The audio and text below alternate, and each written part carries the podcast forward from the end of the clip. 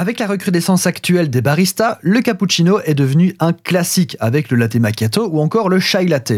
Pourtant, ça ne m'a pas empêché l'autre jour d'en commander un et de recevoir un café noir avec une montagne de crème chantilly par-dessus. Le concept de cappuccino n'a donc pas encore percé toutes les barrières mentales et ça mérite donc qu'on revoie les bases.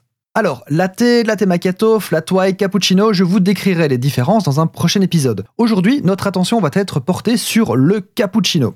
Le nom cappuccino viendrait sans doute du mot capucin. Les capucins forment un ordre religieux et ils portent une bure de couleur marron affublée d'une capuche. Le cappuccino serait donc peut-être une allusion à cette bure. Le cappuccino est bien italien, mais il serait inspiré du café viennois, qui, lui, est bien un café noir surmonté de crème chantilly. Il est apparu dans les années 50, donc le, cappuccino, quand la technologie a permis de conserver du lait au frais. C'est fou comme les choses ne sont liées à rien finalement. Bon, assez de contexte et passons au vif du sujet. Un cappuccino, c'est un espresso avec 130 ml de mousse de lait, ce qui fait une boisson de 160 ml au total à peu près. Hein.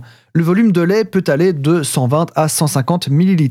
Le cacao en poudre n'est pas traditionnel, mais il n'est pas interdit non plus.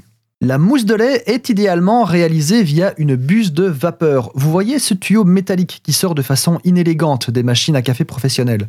Sinon, la mousse peut aussi se faire avec un mousseur à lait, ça ne s'invente pas, ou simplement à la casserole et au fouet. Le but est de cuire les protéines du lait pour emprisonner des microbules d'air et avoir ainsi, in fine, une mousse de lait. Mais attention à ne pas dépasser une certaine température, sinon le lait va brûler et votre mousse va mourir en même temps que lui. Voilà pourquoi vous voyez des thermomètres dans les pots à lait de vos baristas préférés. En Italie, pays le plus reconnu pour sa gastronomie, mais aussi pour sa rigidité snob face aux réinterprétations personnelles, le cappuccino n'est plus servi après 11 heures.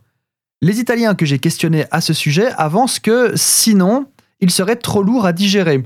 On préférera alors boire un espresso après le repas pour ses propriétés digestives. Et c'est vrai qu'une grande quantité de lait est pour beaucoup d'adultes comme un coup de poing dans l'estomac. Partagez ce podcast sur les réseaux et envoyez-le à vos amis pour que plus jamais personne ne se voit servir un café noir surmonté de chantilly quand il commande un vrai cappuccino.